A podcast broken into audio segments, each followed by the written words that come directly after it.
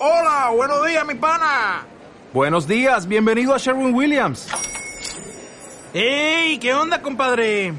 ¿Qué onda? Ya tengo lista la pintura que ordenaste en el ProPlus app. Con más de 6.000 representantes en nuestras tiendas listos para atenderte en tu idioma y beneficios para contratistas que encontrarás en aliadopro.com. En Sherwin Williams somos el aliado del PRO.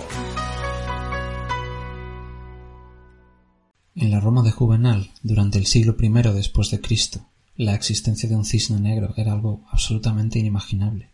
En sus sátiras siempre mordaces y despiadadas contra todo y contra todos, Juvenal lamentaba que encontrar una buena esposa era tan raro como avistar un pájaro extraño, casi casi tanto como ver un cisne negro. Qué absurda idea. Los cisnes son blancos, siempre han sido y serán blancos. El sol saldrá mañana y se pondrá por la noche. Las personas nacerán, se amarán y morirán y con suerte en ese mismo orden. Acompañada de una imagen tan poderosa, la metáfora de Juvenal perduró en el tiempo. A base de repetirse, se convirtió en uno de esos mantras que nos hacen la vida más sencilla. Simplemente, las cosas son como fueron y serán como son. Hasta que, bueno, en un soleado día de 1697, una expedición holandesa se tomó un respiro a orillas de la futura ciudad de Perth que tardaría aún más de un siglo en ser fundada, y en sus mansas aguas navegando con una elegancia casi irreverente. Con una pizca de aquí estoy y otra migaja de te lo dije, se avistó el primer cisne negro. Nada es completamente seguro y nada es totalmente cierto. Nuestra realidad tiene más que ver con cisnes negros que con cisnes blancos. Son sucesos atípicos, que muy pocos anticipan y que casi todos definen después como algo lógico hasta razonable una vez han sucedido. Un monje clavando 95 tesis en la puerta de la iglesia del Palacio de Wittenberg en 1517. El Reichstag ardiendo en la República de Weimar en 1933. Dos amigos fundando una empresa de programación en un garaje en 1975. Un mercado mojado a las afueras de Wuhan en 2019 son sucesos atípicos, extremos, que sin embargo explican nuestro mundo. Esto es 10.000 monos. Empezamos.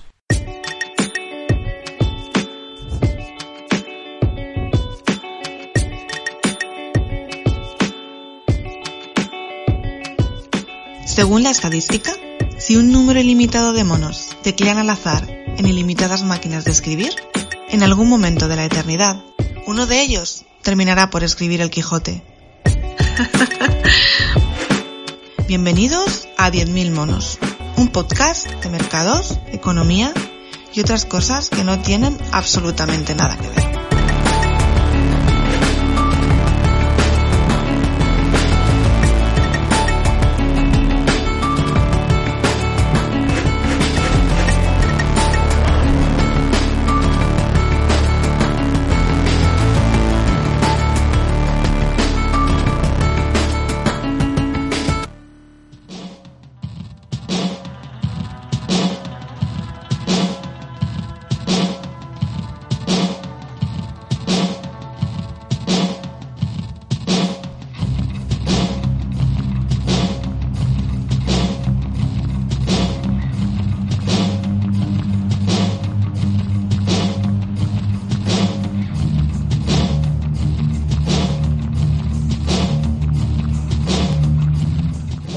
Noches eh, a todos. En una semana más, llevamos eh, una semana sin grabar por eh, temas de salud, pero nada relacionado con el bicho. Hemos tenido que aplazarlo un poco, pero bueno, lo retomamos. Estamos grabando en una noche de domingo 24 de mayo. Y me gustaría empezar a saludar por ahí a Sergio. ¿Qué tal estás, Sergio? ¿Estás en las ondas? Hola, buenas noches, Jesús. Por aquí estamos. ¿Qué tal? ¿Cómo lo llevas? Pues bien, bien dentro de lo que cabe. Seguimos más o menos no lidiando con el confinamiento, aunque aquí sí se puede salir y demás, pero bueno, se hace un poco pesado, pero aquí seguimos intentándolo llevar lo mejor que podemos. ¿Te has visto ya todo Netflix o todavía no? Eh, pues sí, ya me, ya me he acabado un par de series. Esta es una de las cosas que, que tiene, que estoy viendo bastante, bastantes series, así que cada vez más complicado encontrar cosas interesantes. Está bien oírlo. Y Álvaro, ¿estás también por ahí? ¿Qué tal estás, compañero? Yo, pues por aquí estoy, la verdad es que muy bien. Creo que esté en España, en Madrid, que la cuarentena es más, eh, exigente, digamos, que en otros países. Tengo la suerte de estar en la Sierra de Madrid, tener un perro, así que como podéis imaginar el perro está muy en forma últimamente. Y, y luego decirle a Sergio, macho, que si te estás quedando sin ideas de series, creo que no puedes dejar de ver eh, la serie documental de Michael Jordan, eh, The Last Dance, porque yo creo que es, si no es lo mejor de lo mejor que he visto los últimos años en Netflix. Ok, me la apunto, me la apunto. Había escuchado hablar de ella, pero no la he visto todavía. Me la apunto al bar. Buena recomendación. Intentaré verla entre capítulos de, de Dora la Exploradora. No, Dora la Exploradora no está en Netflix, pero vamos, el catálogo lo tenemos bastante trabajado, el infantil. Que también se oyen algunos pájaros por detrás tuya y, y bueno, pues también comentarte que, que, que das un poquito de, de asco, Álvaro. Muchas gracias, Jesús. Hay que dar- hay- amable, hay- simpático y, y, respetable, muy bien. Ahí queda el comentario. Bueno, han pasado un montón de cosas en las últimas eh, dos semanas, eh, así que si os apetece comenzamos y comentamos un poquito todo lo que, que ha sucedido.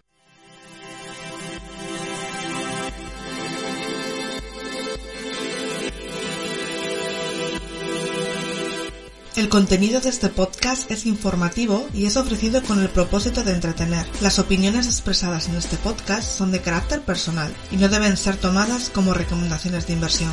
Ni 10.000 monos, ni ninguno de sus colaboradores se hace responsable de cualquier pérdida ocasionada por la información expresada en este podcast.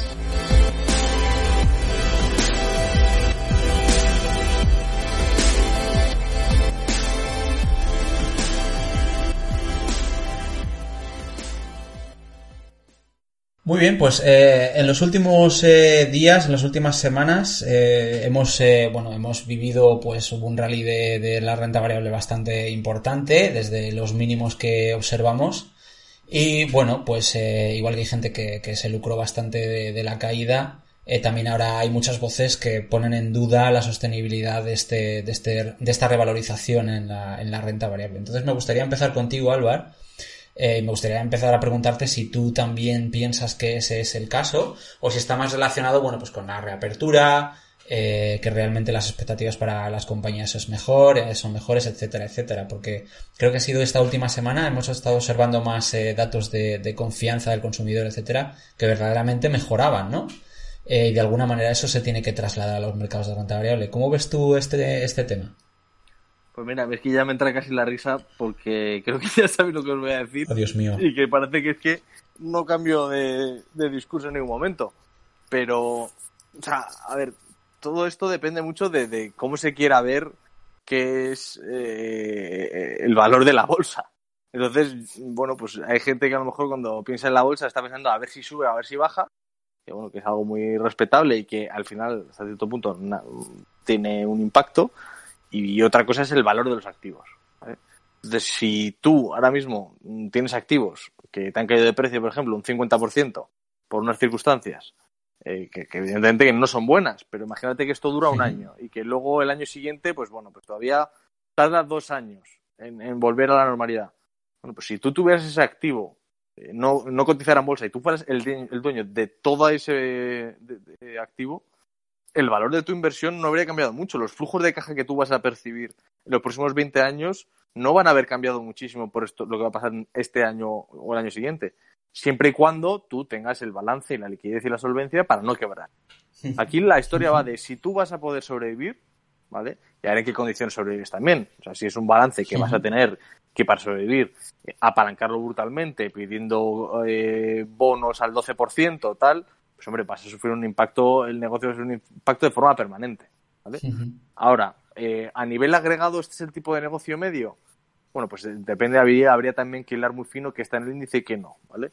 Pero lo que quiero decir es, eh, bueno, pues es que el, el valor de los activos no va, o sea, si tú de verdad te crees que el mundo no va a acabar, o que el capitalismo no va a sufrir una transformación brutal, o que la actividad económica en el medio plazo no va a cambiar respecto a las dinámicas que veníamos viendo, pues oye, que es que me da igual si el mercado está un 15% más arriba o más abajo. O sea, eso es algo un poco eh, más para el discurso de casi de la barra de bar, ¿vale? En el sentido de que, bueno, pues sí, está alto o bajo, vale, bien. Entonces esta es la, opinión un poquito más dogmática u, u ortodoxa. Ahora, si me dices, vale, un poco más siendo pragmáticos, eh, ¿qué ha pasado en las últimas semanas? Eh, me parece que se ha ido de madre el rally de subida pues bueno, me parece que ha sido un poco, tan, igual que la caída fue eh, brutal, y creo que los otros dicen que fue la caída más rápida de toda la historia, o si no fue la rápida más rápida de toda la historia, o sea, o sea, fue algo que rompió bastante eh, con lo que es la normalidad de, de que solo ocurre en las recesiones o en las circunstancias de, de adversidades. Eh, la recuperación ha sido brutal. Es que yo creo que la contundencia con la que han ido los bancos centrales a decir que, o sea, mu- muchas, por ejemplo, el otro día salió el ejemplo de Boeing, ¿vale? Eh, Boeing, bueno, pues aparte del evidente impacto que el coronavirus ocasiona en la industria aeroespacial, ya tenía problemas con lo del el, el 737 MAX, ¿vale? Si os acordáis, era un programa que al final es el de narrow body, es decir, eh, aviones de fuselaje estrecho, que son la perla o la joya de la corona, ¿vale? Eh, y de repente un programa en el que han invertido miles de millones de dólares y que tiene órdenes por valor de billones y billones de dólares, billones anglosajones, por cierto, eh, pues de repente mm, se deja de producir. O sea, era una compañía que estaba desde distintos frentes en serios dificultades. Entonces, ¿qué pasa? Esta es una de las compañías que el balance, desde luego, no parecía ser el más adecuado y que ha tenido que recurrir al mercado de capitales. ¿Qué pasa? Esta compañía eh, se ponía en duda que alguien le quisiera prestar dinero o en qué condiciones, porque claro, si yo le presto el dinero a Boeing al 12%, sus accionistas, mm, el dinero que les llega a ellos va a ser después de que pague Boeing un 12% a los acreedores. Pero ¿qué pasa? Que llega la Fed, ¿vale? Y ellos dicen, mira, nosotros vamos a comprar deuda corporativa la que me pongáis por delante, ¿vale? Entonces, además vamos a tener ayudas, eh, programas específicos para compañías concretas, ¿vale? Que van a tener unas condiciones muy exigentes, etcétera. Pero simplemente el hecho de lanzar ese mensaje, Boeing finalmente rechazó el programa de ayudas de la Fed. Porque una vez que el mercado ya tenía la confianza de que Boeing va a sobrevivir de una forma u otra, porque al final la Fed va a comprar los bonos de Boeing, entonces el nivel de financiación va a ser mucho más bajo. Boeing se consiguió financiar el mercado de capitales a unos tipos de interés muchísimo más, más, eh, atractivos. ¿vale? Lo que quiere decir es que esta recuperación al final, pues evidentemente hay un momento en el que se empezó a, co- a cotizar, si os acordáis en marzo, cuando estábamos en el pico de la pandemia en Europa, yo creo que a muchos se nos fue la cabeza. Eh, Es fácil decirlo a todo lo pasado, pero muchos estamos, no como escenario central, pero estábamos empezando a hacer hipótesis de colapso del sistema financiero, colapso del, o, o reconversión o transformación del capitalismo. Estábamos empezando a... Había narrativas en el mercado que eran muy, muy, muy pesimistas. Otra cosa es que fuera el escenario central de la gente o no, que no lo creo. Pero que, bueno, que, que, la es que la cosa la veíamos muy, muy mal. Eh, eso evidentemente pues te pega un trastazo en las valoraciones de todas las compañías, especialmente las cíclicas, especialmente las relacionadas con el transporte aeroespacial, hoteles, etcétera, brutal. Ahora bien, cuando tú ya sabes que punto uno empieza a normalizarse la, situa- normalizarse la situación y empiezas a ver que, oye, pues es que, bueno, pues estos serán unos trimestres, parece que la cosa se ha contenido bien, es decir, todo esto bajo eh, eh, el marco de pensar que no va a haber un rebrote brutal dentro de tres meses, o sea, si eso sucede, pues eh, tendrá un impacto, ¿vale? Eh, pero empiezas a ver que, hay una luz al final del túnel. Empiezas a ver que todas estas compañías, no todas, evidentemente, por ejemplo, hemos visto ayer precisamente que Hertz, la compañía de alquiler de vehículos, ha entrado en bancarrota. Que otra cosa es, o sea, el balance de Hertz era para. O una compañía que es que no había por dónde cogerla ya antes del coronavirus, o sea, vivía al límite cada día, pues ha llegado esto y ha pasado lo que tenía que pasar, ¿vale? Era la puntilla, sí. Sí. Eh, lo que quiero decir es que, evidentemente, una vez que se deja de cotizar esos escenarios tan catastrofistas, ¿vale? Pues es normal que se recupere un poco. Luego, la otra pata es, sobre todo en Estados Unidos, lo hemos hablado mil veces, el índice de Estados Unidos o sea, tiene un peso de las compañías tecnológicas brutal, ¿vale?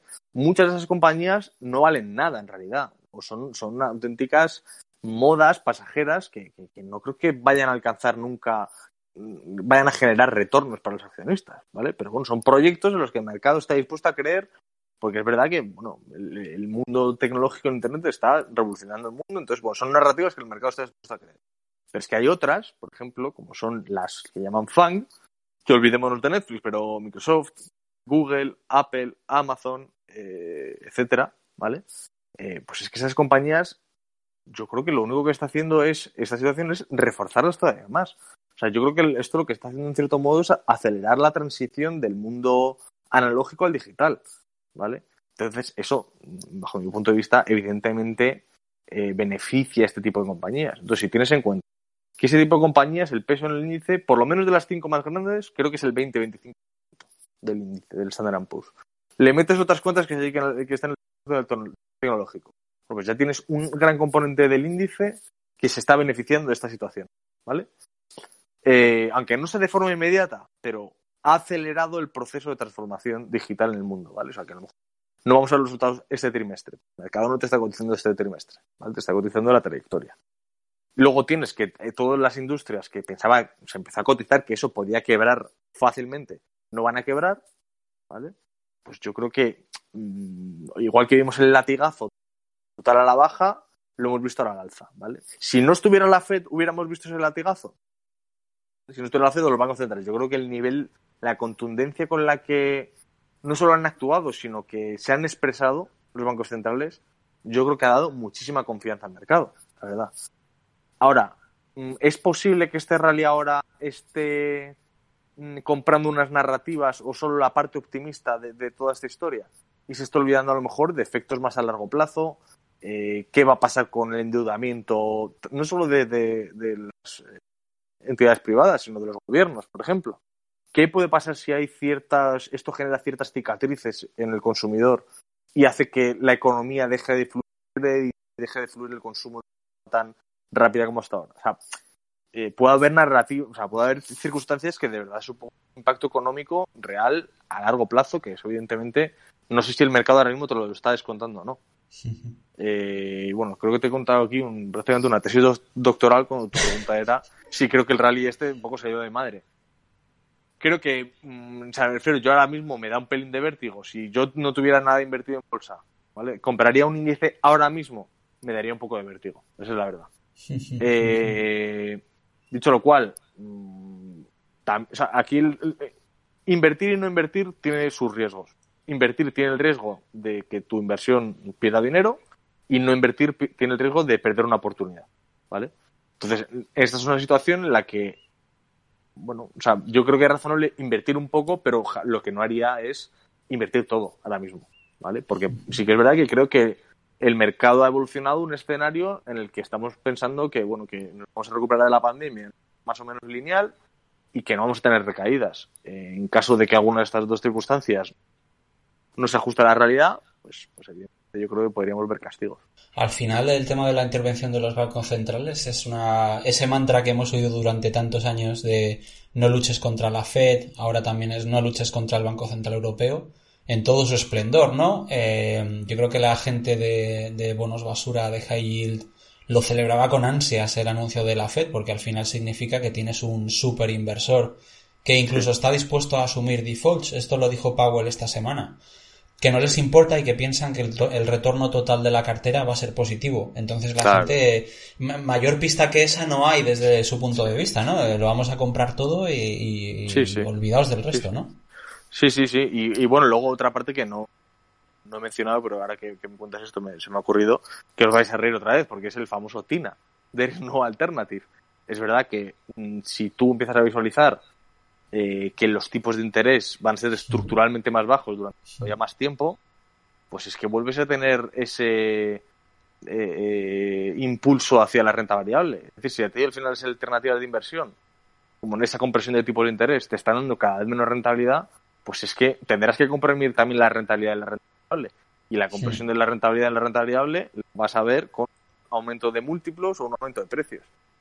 Y de hecho decimos, no, la renta variable está cara o no, tal no, no hay que tomarse esto como eh, al pie de la letra, pero el otro día discutíamos y veíamos el gráfico eh, que hablaba, si tú comparas el earnings yield del, creo el earnings yield o el dividend yield del Standard Poor's contra el 10 años americano, la tira del 10 años americano, que es una métrica que tampoco ya te digo, no, hay que prestarle más importancia de la que merece, pero si es esa métrica, lo que te quería señalar es que la renta variable no ha estado más barata en términos relativos en los últimos pues no sé cuántos años era, 50 años o algo así. Es decir, que sí, que las valoraciones son ajustadas en la renta variable, pero es que las valoraciones en cualquier otro tipo de activo yo creo que son todavía más pobres, o sea, todavía más, más, altas y por tanto los retornos son todavía más pobres. Entonces, si tú ahora mismo mm, puedes comprar renta variable, imagínate, eh, con una expectativa de 6, 7, 8%, que está por debajo de la media histórica, pues bueno, pues a lo mejor no es eh, la ilusión es que me meto en 10 años americanos, pagan ¿cuánto pagan ahora mismo? ¿Un uno y pico? Pues es que, claro, todo hay que medirlo en términos en términos relativos. Sí, al final, si el mundo tiene dos mostradores, en uno de ellos te ofrecen un cero y medio, un cero, y en el otro, eh, con cierta probabilidad, eh, pues un número que estará por encima del 5, alrededor del 10, y además te están diciendo que van a, respaldarte y que van a, compensar cualquier efecto negativo que todo esto tenga, pues eh, no es que te estén poniendo una pistola en la cabeza, pero desde luego te están haciendo la decisión más fácil, ¿no? Sí, sí, sí, totalmente. ¿Y tú, Sergio, esto cómo, eh, cómo lo ves? Eh, ¿Estás de acuerdo con Álvaro o lo ves de, otra manera? yo por, por, añadir a lo que a lo que ha comentado eh, Álvaro, que con alguna, con, bueno, con la mayoría de las cosas estoy de acuerdo. Es cierto que quizás se ven no se ven empresas que cuya valoración está está bastante baja. De esto sabes bastante más que yo, entonces no voy a meter en detalle. Eh, me gustaría añadir quizá, no sé cómo lo veis, eh, uno, eh, que quizá Europa no ha rebotado tanto como Estados Unidos. Obviamente los planes de, estímulo no han sido los mismos, pero cuando miras el rebote en determinadas empresas a nivel europeo, no ha sido tan pronunciado como el de Estados Unidos. También es verdad que los retornos en la última década de Estados Unidos han sido bastante más importantes que los europeos. Podemos estar a lo mejor ante un cambio tendencia en ese sentido o no lo sé, eso quizá lo dejo para, para el bar para que lo quiere comentar. Luego, pues lo que decías de no luchar contra la Fed. A mí lo que me, lo que me preocupa un poco es que de alguna manera eh, los, el precio de los activos, la renta, eh, renta variable, eh, también el precio de los, de, incluso de los inmuebles, ¿no? Eh, sé si, si esto va a provocar eh, caídas de, de, nivel en el precio de los activos inmobiliarios, yo me atrevería a decir que sí. El problema lo que estamos viendo con las, con las acciones de la Fed, que no digo que tuviera alternativa, hay cosas que en este entorno eh, lo tiene que hacer por el, por el magnitud de la crisis, pero estamos manteniendo de manera artificial ¿no? el precio de los activos alto. Entonces, esto va, hablabas de, de comprar, por ejemplo, eh, bonos de, de, high yield, ¿no? De corporates que, que pues que tiene un riesgo muy alto. Entonces, al final, si tenemos que ver defaults que no los vamos a ver porque la Fed lo va a comprar todo, pues estamos manteniendo un poco algunas compañías zombie en la economía que, que el mismo sistema eh, debería ¿no? hacer una limpieza. Y es, bueno, si no eres eficiente o si has tomado más riesgo del que deberías, deberías quebrar. Luego volvemos ¿no? a las discusiones de 2008 de big to fall. O sea, podemos dejar caer algo si esto va a, conllevar después una cadena de defaults detrás. No sé, son cosas que me preocupan y yo creo que sí que hay determinadas dinámicas no tan saludables. Por otro lado, el tema del TINA y lo que comentabas de que no hay otra alternativa, totalmente de acuerdo. El, el, eh, bueno, el argumento que dices de, de, los, de los tipos a 10 años estando tan extremadamente bajos, el gráfico que, que compartíamos entre nosotros hace algunos días y que decía que la renta variable estaba más, eh, estaba en, un, en, una época que es bastante interesante si lo eh, comparábamos con eso y Alvar decía, esto viene con un poco de trampa. Y lo conecto a lo mejor contigo, Jesús, y a ver cómo lo ves. Eh, lo primero porque si lo, lo, comparamos con épocas de hace 40 años, los tipos de interés nunca han estado tan bajos como ahora. Entonces, claro, eh, si estamos en un entorno de tipos cercano al cero, pues cualquier cosa que dividas entre cero se va a disparar hasta el infinito. Entonces, efectivamente, tenemos ahí un poco de trampa. Luego, lo, la siguiente que quisiera enlazar contigo y a ver cómo tú ves el tema, la sensibilidad del mercado de renta variable eh, a los tipos de interés. Yo no sé si vamos a ver entornos de tipos eh, infinitamente en torno al cero. Eh, pero si recuerdas a finales del 2018, un día estaba teniendo una conversación contigo, dijiste precisamente, esto lo que me muestra es que en cuanto la Fed intenta subir tipos un poco, la renta variable se cae. Entonces, eh, no sé, ¿cuál es tu opinión? Es que, perdón que interrumpa la conversación, pero precisamente esa es la trampa que yo decía que había en el gráfico, que es que al final eh, claro, ¿qué te está diciendo eso? Que mientras los tipos sigan a este nivel, pues tu retorno en el equity y tal. Pero, o sea, al final tú piensas que el equity, el retorno es que tiene una prima de riesgo sobre el, sobre el treasury o el tipo de libre de riesgo, imagínate. Entonces, si el treasury, evidentemente, pasamos de un escenario en el de tipos tan bajos, un escenario un poco más inflacionista, y el treasury se te va al 3%, ¿vale? El, el equity se te va al 8%. Entonces, ¿qué hace eso con el precio del equity actualmente? pues los mismos flujos de caja esperados, yo de esos ya no quiero sacar un 5, quiero sacar un 8, por tanto el precio tiene que caer. ¿vale? Entonces, ese es el gran peligro. Y eso es lo que yo veo que hay mucha gente que está dispuesta a comprar equity a valoraciones muy altas, pensando que estamos en un escenario estructuralmente de, tipos bajos para las próximas décadas. Exacto. Y ahí es donde me parece a mí que hay mucha gente, se puede, igual que el real estate, igual que otros mil activos, incluso que la renta fija, evidentemente. Eh, pero, bueno, es que sí, es que al final está todo interrelacionado de tal forma, pero precisamente creo que eso... creo que has dado el clavo. Creo que eso es el, bueno, un poco lo que sostiene este castillo de naipes y efectivamente estamos hablando ¿no? de lo mismo y creo que todos tenemos una, una visión parecida. Jesús, que tú, digamos, eh, obviamente entiendes más de la renta fija porque es tu campo, eh, no sé cómo lo ves, pero eh, hablábamos algunos días también de la curva, si esperas, digamos, que la curva esté más, porque ahora mismo está bastante plana, se vieron inversiones de la curva no hace, pues creo que fue en agosto del año pasado y demás. Entonces, yo creo que si en dos años o así, porque, perdón, otra cosa que menciono antes de pasarte, de pasarte a ti, digamos, la patata caliente, es eh, incluso toda esta, esta impresión de dinero y de dólares en la economía, que lo hemos hablado en podcasts anteriores, el efecto que pueda tener en el, dólar, en la inflación. Este dinero va a llegar a la economía real se va a quedar en las reservas de los bancos y lo que vamos a ver es como en 2008 una inflación de activos o si realmente en este caso llega la economía real, que yo creo que hay un poco más de probabilidad de que lo veamos. Entre otras cosas porque tienes que, hacer bailout de, los negocios pequeños o de las personas hasta cierto punto. Ya hemos visto el helicóptero money eh, con los cheques de 1.200 dólares y no sé si esto es lo último que vamos a ver o va a venir más si esto llega a la economía real y vemos inflación, eso va a conllevar subidas de tipos. Entonces, esto puede ser, puede hacer que se caiga el castillo de naipes, veamos otra crisis a lo mejor dos o tres años y la Fed qué va a hacer en ese caso. A vez que el mercado caiga, va a comprar todo. Macho, me dices que, me pasas la patata, pero no me has pasado la patata, me has pasado el saco, el campo, el arao, al agricultor y a la familia del agricultor. Eh, mi respuesta es a todo sí. A, ver si soy capaz de hilarlo todo de manera más o menos coherente. Eh, has abierto un montón de temas súper interesantes. Eh, me apuntaba por aquí lo de que Europa no ha rebotado tanto como USA. A mí la reflexión que me entra, y está un poco relacionada con el resto de preguntas, es ¿cuál es el crecimiento estructural de Europa de largo plazo? Es decir, tú has tenido ahora una caída, igual ahora pugnas por recuperarte hasta el lugar en el que estabas, pero ¿tú cuánto puedes crecer en el largo plazo de manera sostenible? Y en Europa no tenemos fan, por así decirlo, no tenemos Facebook, no tenemos Amazon, ¿no? ese, ese tipo de negocios no los tenemos.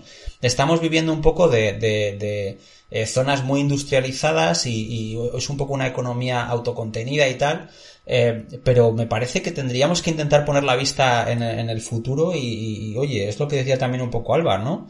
Eh, y los índices funcionan un poco así, las compañías que van teniendo éxito deberían subir en precio, eh, van pesando más, las compañías que eh, tienen menos éxito bajan en precio, salen del índice, hay una especie de efecto de, de, en el que permanentemente van quedando los, los mejores, ¿no? Y aquí no sé si tenemos ese tipo de, eh, digamos, reorientación hacia lo digital. Tal vez se acelere ahora, como dice Álvaro, yo estoy muy esperanzado, pero me hubiera gustado verlo, pero es muy difícil. Y luego con el tema de la Fed, a mí yo la pregunta fundamental que me hago es, vale, la FED te dice que, va a salvar todo lo que pueda, porque mira, esto es una crisis que es ajena a un, un error político, es ajeno a, pues yo qué sé, en 2008 era la banca quien tenía la culpa, ahora, bueno, se la intentan eh, echar a China, pero la culpa en principio no la tiene nadie. Si el gobierno te pide que cierres, el gobierno debería asumir el riesgo de que tú tal vez vayas a la quiebra y así se justifica que sean tan intervencionistas. Vale, estupendo. Pero ¿verdaderamente puede la Fed salvar a todo su mercado? ¿Puede salvar a, los, a las pequeñas y medianas empresas, que son el corazón de, la economía americana también? Eh, a las grandes compañías, bueno, pues está claro que está haciendo esfuerzos, pero eh, si, la respuesta es que sí, que puede salvarlo a todo, eh, ¿quién va a financiar todo eso? ¿Quién va a financiar todos esos bonos, ese déficit? es muy difícil que, que, los tipos se queden tal y como están con eh, eh, eh, la increíble cantidad de, emisiones de deuda que vamos a ver. Simplemente por un efecto de, de, existencia de demasiados bonos, pues el precio tendría que bajar y los tipos de interés tendrían que subir. Pero bueno, veremos cómo se produce eso. en Europa, lo que está pasando es que el Banco Central Europeo está comprando el mercado de renta fija. El mercado de renta fija ahora es la mitad para lo menos la parte de, soberanos, es del Banco Central Europeo.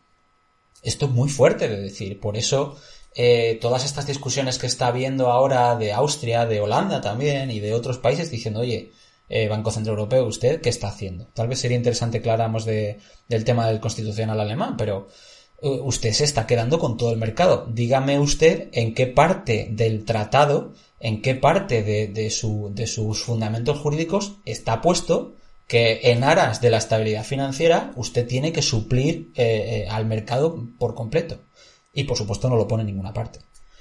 entonces, pues veremos. Y a, mí, en, general, bueno, llevamos ya 25 o 30 años viendo como los tipos nada más que bajan y la inflación baja. Cada vez las dos van de la mano y también el crecimiento estructural baja. A mí me parece que los tipos de interés siempre es más fácil bajarlos que subirlos. Es un, es un tema muy parecido a los impuestos. No sé si lo hemos discutido ya alguna vez.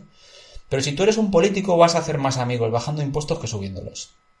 Y con los tipos de interés es una cosa muy similar siempre vas a ver un peligro lo suficientemente relevante como para decir, mira, bajo tipos, cubro los muebles, estamos bien.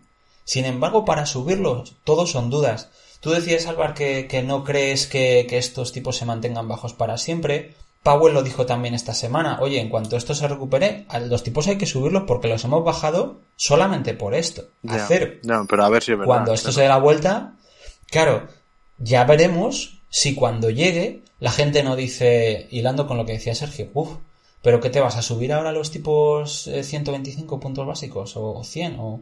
Pero es que vas a matar eh, a la renta variable. Es que si haces esto ahora, pues es que va a haber otro, otro rebalanceo en el mercado, es que la gente va a andar aquí. Entonces, si de verdad tienen el valor de hacerlo, lo harán. Pero en el caso de Europa no lo tuvimos. Las dos o tres ventanas que tuvimos para subir tipos las perdimos porque siempre hay un riesgo lo suficientemente grande como para que no eh, se suba, ¿no? Mm. Y luego todo este debate de si inflación o deflación y tal, al final la inflación es, bueno, pues si hay tanta emisión, eh, tanta intervención monetaria y tal, al final el precio del pan te sube. Y luego eh, eh, el, contendiente, digamos, en esa batalla es, mira, la, demanda va a estar tan, tan, deprimida porque va a haber desempleo, porque la gente va a ser mucho más cauta, etcétera, etcétera, que lo que vas a tener va a ser caídas de precios. Entre esas dos, ahora mismo, quien va ganando es la deflación, la caída de precios. Y tiene sentido, porque pues ahora mismo estamos un poco en el, en el ojo del huracán. Eh, mucha gente tiene muchísima incertidumbre y, reacciona eh, conteniéndose a la hora de consumir, cosa que me parece normal. Si de aquí a, muchos meses o muchos trimestres no sabría decirte ni, qué horizonte temporal tenemos, eh, verdaderamente esto se traduce en que va a haber mucha inflación, que en algún momento sucederá. O sea, yo no creo que los países desarrollados puedan vivir permanentemente con déficits elevados. Me parece que eso es insostenible. Y eso o se quiebra o se quiebra despacito, que es imprimir dinero.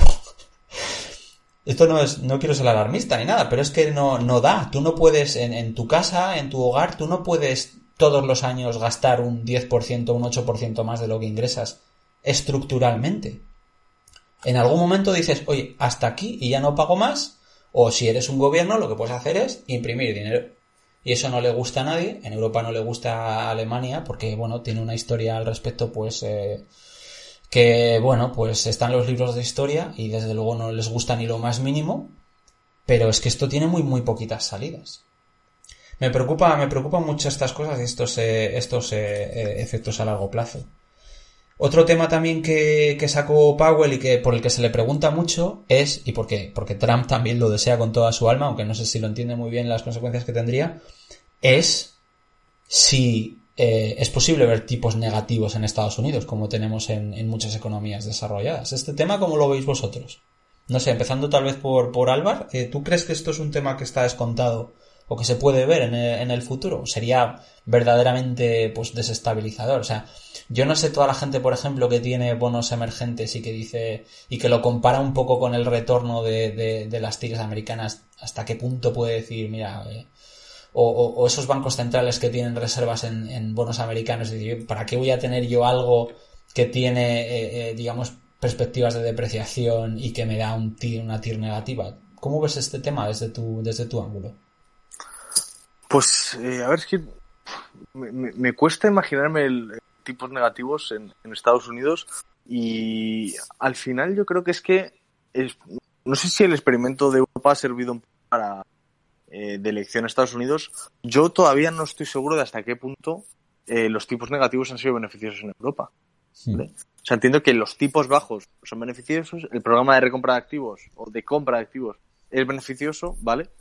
Pero los tipos negati- negativos en sí mismo, que, o sea, el efecto o a nivel teórico, ¿qué es lo que buscaban? Pues que los bancos, por ejemplo, no depositaran dinero, entonces ese dinero tuviera que fluir en crédito a la economía. bla. ¿Eso ha sucedido?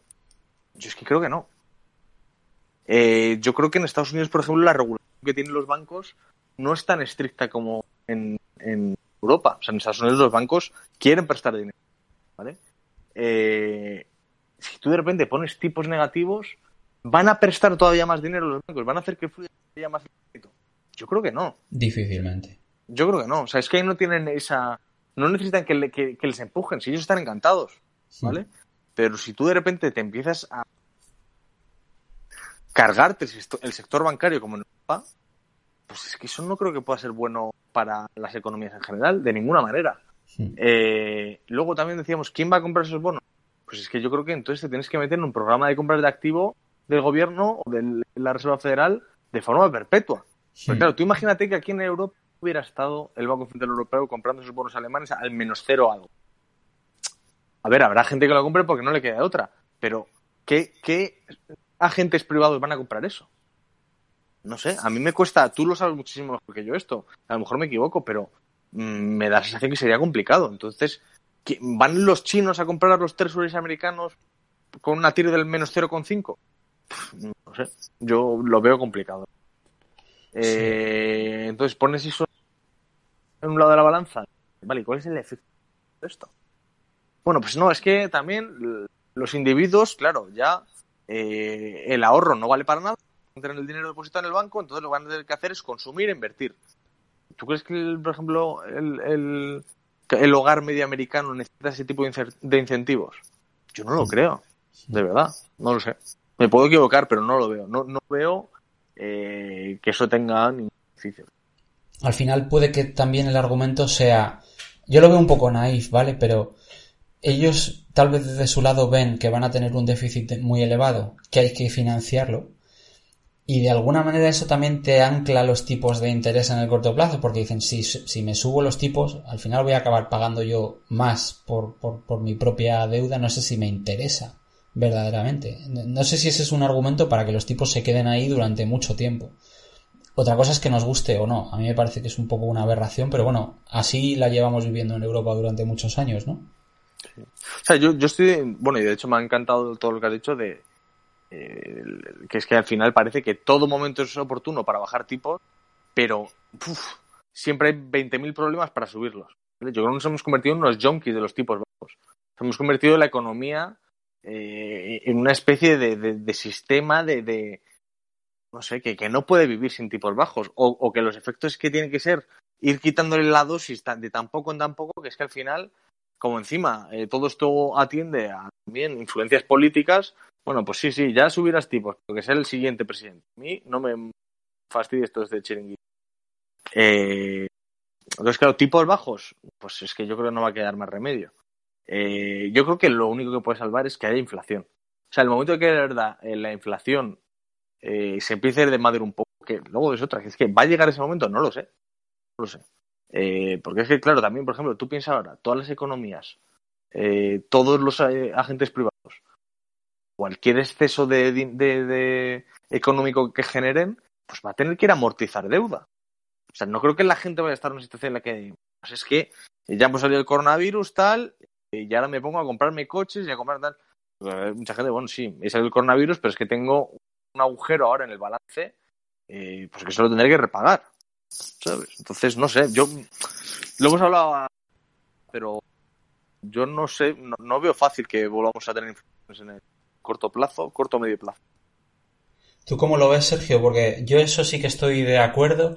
Creo que, que fueron, eh, y además lo compartimos también en nuestro chat, hablamos un montón de nuestro chat, la gente dirá, ¿estos por qué hablan después de hablar entre ellos? Pero bueno, en fin, ¿para qué publican, un podcast? Pero Eh, hablamos muchas veces del estudio que lanzaron, eh, creo que son Reinhardt y Rogoff. Estos se hicieron famosos porque durante la crisis de 2008 fueron los que calcularon cuál es el ratio de deuda sobre Producto Interior Bruto a partir del cual una economía no es sostenible, que luego tuvo mucha controversia, incluso errores de cálculo e historias, pero yo creo que un argumento muy válido que trajeron es cuanto mayor sea tu deuda en el largo plazo, menor va a, ser, va a ser tu crecimiento estructural, porque lo, es como lo que dice Álvaro, al final vas a tener que dedicar efectivamente más esfuerzos a reducir esa deuda en algún momento del futuro. Eh, serán tus hijos.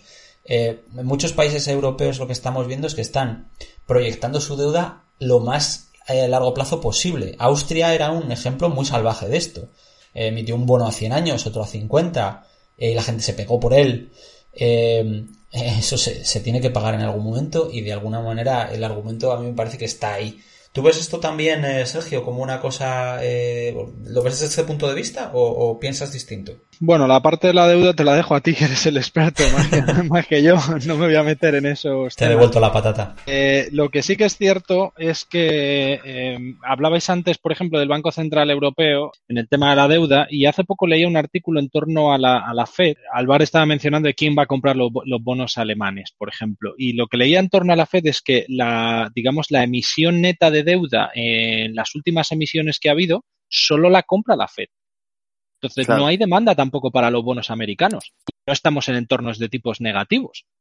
Sí. Eh, esto tú lo conoces eh, más que yo porque estás más en, en ese mercado. Eh, entonces, lleva un tiempo que, que, que, que, es que no hay demanda para esto. China tiene bastante, pero llega un momento que ya no, bueno, no hay demanda en los mercados internacionales y tampoco en los mercados, eh, en el mercado interno, digamos, de sus propios agentes comprar, comprar la deuda. Eh, entonces, bueno, esto, esto es un problema. ¿Hasta cuándo puede la, Fed va a seguir comprando y comprando, incrementando su, su balance, que ya va por no sé cuántos trillones? Eh, no lo sé. Eh, en cuanto al tema de la inflación, ahí sí que, bueno, voy a comentar cómo, cómo lo veo yo. Has dicho que, por ejemplo, en el corto plazo estoy totalmente de acuerdo contigo que de momento la deflación va, va ganando. Y es que no hay de otra, ¿no? Eh, ahora mismo no, no hay demanda eh, por varios factores. El primero es porque todo está cerrado. Entonces, claro, incluso aquel que tiene y no ha perdido su trabajo y no ha perdido su, sus ingresos, es que no puedes ir a comprar. Entonces, no hay de otra que haya eso, que haya se, caída en la, en la demanda y demás también tienes el shock por el lado de la oferta y es que los digamos las cadenas de distribución se han visto bueno, dañadas o alteradas durante un buen tiempo con, cuando todo se inició en China, entonces ha habido un shock por los dos lados. A corto plazo es que no queda de otra que, que, haya deflación porque yo no creo en la recuperación en V. Me parece que esto al principio muchos economistas hablaban de ello. Mm, la recuperación en V quizá en Wall Street ha ocurrido, ¿no? Hemos visto un rebote bastante bastante pronunciado, como comentábamos al principio. Veremos si sigue o si, o si vamos a, bueno, a ver, a ver otra, eh, otra, digamos, ronda de, de, bajadas en bolsa, porque esto se ha ido de madre, no lo, no lo sé. Eh, pero en la economía real yo no veo una recuperación en V. Hablabais antes, ¿quién se va a poner a comprar coches ahora?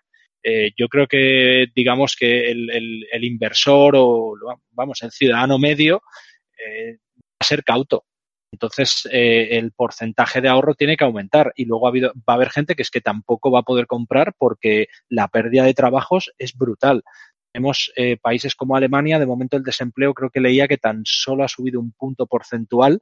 Eh, no tengo los datos delante mío, con lo cual, si, si no estoy totalmente eh, correcto, perdonarme, pero en Estados Unidos hemos visto que, que van camino del 20% en dos meses. Eh, ayer leía, eh, creo que se han creado 20 millones de empleo en la, en la última década y se han destruido 30 millones en, dos meses.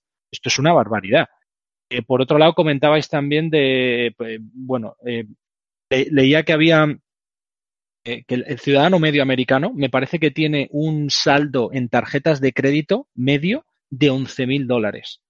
Eh, con un tipo de interés en tarjetas que yo no sé si es del 12 o del 15 en media. Entonces ha, hacían los cálculos de cuánto destinan en pagar intereses en tarjetas de crédito. Todos sabemos que la economía americana se basa en el crédito.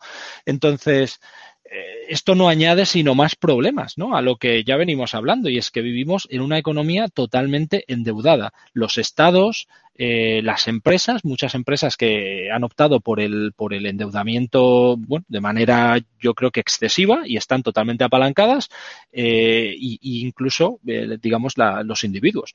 Depende en qué países, ¿eh? hay que diferenciar. hablaba de Estados Unidos, creo que, por ejemplo, Alemania y Holanda creo que es, es, es una película completamente diferente, pero, pero bueno, estos son problemas que veo. entonces, la inflación, por retomar un poco la senda por la que me preguntabas, yo en el corto plazo creo que tiene que haber eh, presiones deflacionistas y no hay de otra. Ahora bien, eh, en el plazo, digamos, un poco más medio, tres años, cinco años y, un poco más a futuro, yo sí que veo un riesgo de inflación y es todo este dinero que, he repetido varias, en varias ocasiones que bueno, hay quien dice que esto no es imprimir dinero porque se quedan las reservas de los bancos, pero si este dinero llega a la economía, tiene que haber presiones inflacionistas. Em, para quien no esté de acuerdo conmigo, pero bueno, yo creo que sí que puede haber un riesgo por ese lado, obviamente no tengo certeza. Luego, por otro lado, y lo mencionaba creo que era Jesús en un podcast anterior, es un proceso de, desglobalización. Y es, nos hemos dado cuenta de cómo dependientes de China somos. Eh, yo no sé, bueno, esto a lo mejor nos lleva también a, no sé si queréis tratar el tema de posibles fricciones a partir de ahora entre China y Estados Unidos, que ya se están viendo. Entonces, imaginemos ¿no? que tanto, tanto Europa como Estados Unidos adoptan otra vez, eh, bueno, o arancel, políticas arancelarias, o, digamos que la, la, el, el tema comercial no es amigable como ha sido en la última, en la última década. ¿Cómo van a reaccionar las empresas? Pues yo no creo que si tú te quieres traer, otro de los argumentos que, Trump, eh, bueno, trata de traer es cuando quiere hacer América grande otra vez, es traer esos empleos de vuelta a Estados Unidos. ¿Tú te crees que empresas eh, que han estado pagando, pues no sé si cinco dólares la hora por el trabajo que hacen en India o en China o en Vietnam, si ahora no lo pueden hacer ahí porque los gobiernos adoptan eh, políticas proteccionistas y quieren traer esos, eh, trabajos a Estados Unidos, ¿qué van a hacer esas empresas? Las empresas van a aumentar la, la, robotización. Hablaba Alvar del mundo de la digitalización, con el cual estoy totalmente de acuerdo. Eh, y lo siguiente es la automatización y robotización de esos trabajos. Yo no voy a pagar el triple por hacer el mismo trabajo que podía hacer en Asia ahora en Estados Unidos. Entonces yo creo que esos trabajos no van a volver, muchos de ellos. Si vamos a un este de más robotización, eh, bueno, pues yo y de desglobalización, eso es inflacionista. Entonces yo creo que es ahí donde va a estar el peligro. Obviamente es muy difícil eh, pronosticar, pero si vemos fenómenos de desglobalización y después el dinero eh, que están imprimiendo todos los bancos centrales llegar a la economía, creo que eso puede cambiar las dinámicas de inflación en, en los próximos años. Obviamente no lo vamos a ver en uno o dos, pero quizá más adelante sí. A mí me parece que mencionabas las posibles fricciones entre China y Estados Unidos. Eh, es muy gracioso porque ahora ya no tienes que atender a las conferencias de prensa, nada más que tienes que abrir Twitter y aquello es una batalla campal de declaraciones, de declaraciones cruzadas. Luego se juntarán y a lo mejor son más diplomáticos. Hablo de China y Estados Unidos. Pero desde luego oyes y lees unas declaraciones de un lado y del otro que, que mm, no sé, de verdad. Eh, a mí me parece muy complicado que, que, que el equilibrio se quede donde está. Creo que lo mencionó David en la entrevista que le hicimos en el anterior podcast, que parecía un poco que, que a China este, digamos, esta, esta pandemia le ha venido estupendamente, primero porque le afectó menos, después porque la caída en el precio del petróleo le beneficia, eh, después porque tiene más herramientas en este mercado global que por ahora todavía existe, a no ser que, como dices tú, Sergio, esas empresas de alguna manera se reinventen y eso generaría inflación, desde luego, y empiecen a producir en otros sitios, pero desde luego eso tiene que tener algún tipo de impacto. Para mí Estados Unidos, independientemente de, del tío de la cara naranja, lo está haciendo bien en el sentido de que al final dice, mira, mis socios históricos, ¿quiénes son? Pues son Canadá, es México, es Reino Unido, a lo mejor una parte de Europa, pues vamos a sentarnos, vamos a negociar con ellos y que el flujo comercial se produzca en estas direcciones. ¿Y a mí quién me está comiendo la tostada? Pues China. China lleva haciéndole dumping al mundo en los últimos 30 eh, años. Eh, al final eh, es un poco es un poco la misma estrategia que está haciendo Amazon a nivel online la ha hecho China en el mundo durante los últimos 20 años. Es que yo bajo los precios, acabo la competencia, me hago con el mercado, subo los precios, etcétera, etcétera. Ya tratamos esto en el, en el anterior en, en, uno de los anteriores podcasts, ¿no? Pero ¿cómo veis esta escalada de tensiones entre USA y China? A lo mejor fuerza a China a devaluar el yuan? A lo mejor es una pregunta más para ti, Sergio.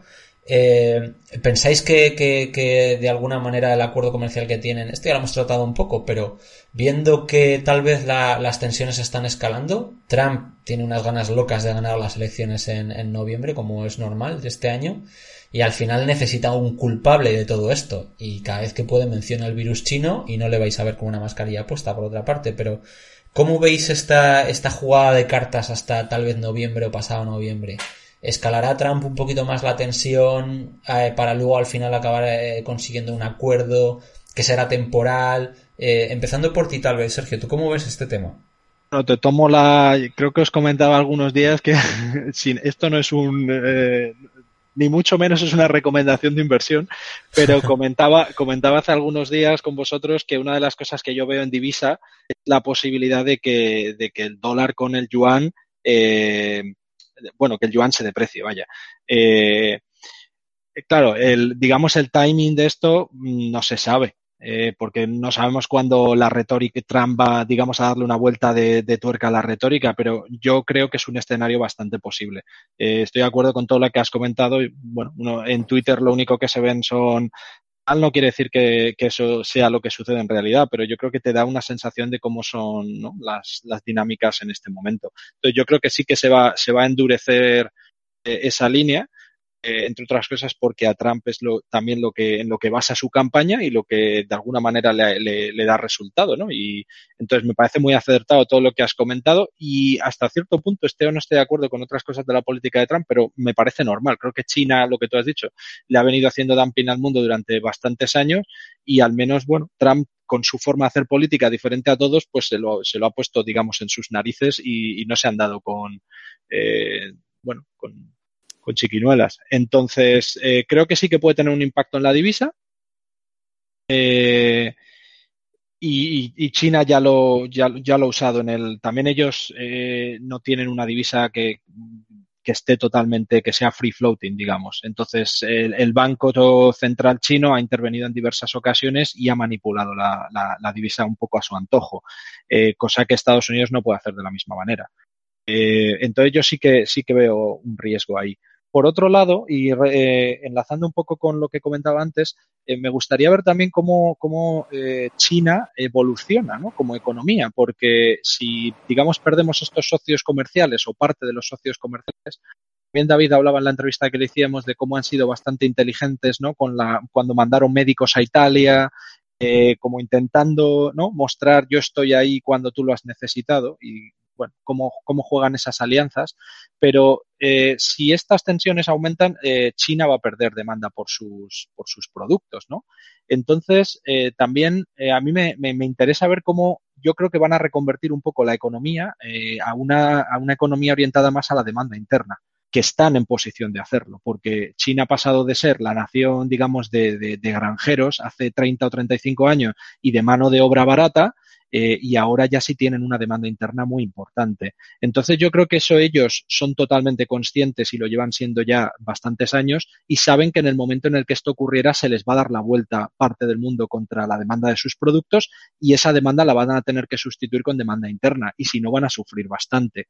Entonces yo creo que esto también lo podemos ver en los próximos meses o, años, ¿no? ¿Cómo lo, cómo salvar? ¿Cómo lo ves, salvar?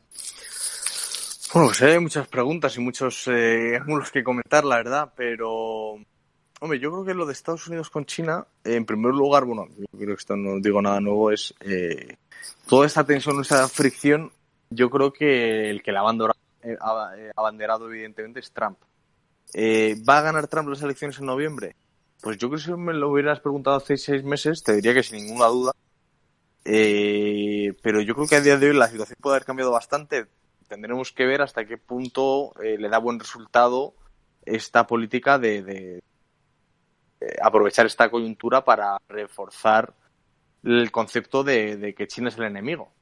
Porque si, ese mensaje cala, él evidentemente, evidentemente es el héroe y el salvador. Entonces eso evidentemente puede tener una repercusión positiva para él. Pero es que por otra parte, no sé hasta qué punto mucha gente mm, yo creo que va a ser difícil que en la mayoría de los países en los que hemos estado o sufrido el coronavirus de forma bastante severa, la gente no tenga reproches muy importantes al gobierno de turno que no sabemos hasta qué punto eh, serán los votantes de Trump tan fieles, digamos, que no tengan reproches, digan que el presidente ha hecho lo mejor posible, que todo es culpa de China, bla, bla, bla. Pero si esto se eh, su sucediese, lo que parece es que el, rival demócrata, Joe Biden, desde luego no es un extremista. O sea, no es como otros candidatos que ha habido, eh, se hablaba de Elizabeth Warren, de Bernie Sanders.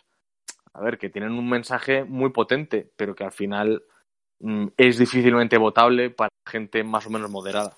Pero Joe Biden, Joe Biden al final es un tío que en España, por ejemplo, sería de centro derecha, ¿vale? Aunque él esté representando a la izquierda en Estados Unidos. Es decir, es un carácter o un tipo que puede atraer eh, a una gran parte del espectro ¿vale? de, la población votante en Estados Unidos. Entonces, no sé cómo. O sea, creo que va a estar, o puede estar reñido, o desde luego se le puede complicar a Trump bastante. En ese caso, ¿qué pasa con la tensión China-Estados Unidos? Yo creo que eh, se reduciría bastante. Pero suponiendo que sigue Trump, eh, también existe la posibilidad, por ejemplo, que pues Trump quiera forzar esto durante los siguientes meses para que, como habéis dicho uno de los dos, justo antes de llegar las elecciones, llegar a un acuerdo y otra vez, ¿quién es el héroe? Trump. Mira el pedazo de acuerdo que ha llegado con los chinos. Y luego también, hablando un poco de lo que decís de la estrategia de dumping que, ha seguido China, que, o sea, es verdad, es, ha sido totalmente cierto, eh, lo que sí que me gustaría también, no se me considerará a mí como el máximo de las políticas eh, chinas, sí que es verdad que yo creo que Occidente ha decidido permitirlo y aprovecharse de, bueno, tú haz tus cosas, pero también dame a mí la mano de obra barata que necesito. O sea, al final ha sido un poquito un, trade-off, que yo creo que al final lo que está con paso es que China eh, lo que no ha actuado sobre todo de forma incorrecta es en la falta de seguridad jurídica respecto a la propiedad intelectual de esas empresas eh, occidentales que se sitúan en China. Eh, yo creo que eso es lo que ha, acabado tensionando, bueno, aparte de los intereses geopolíticos, etcétera, pero ha sido la gota que colma el vaso.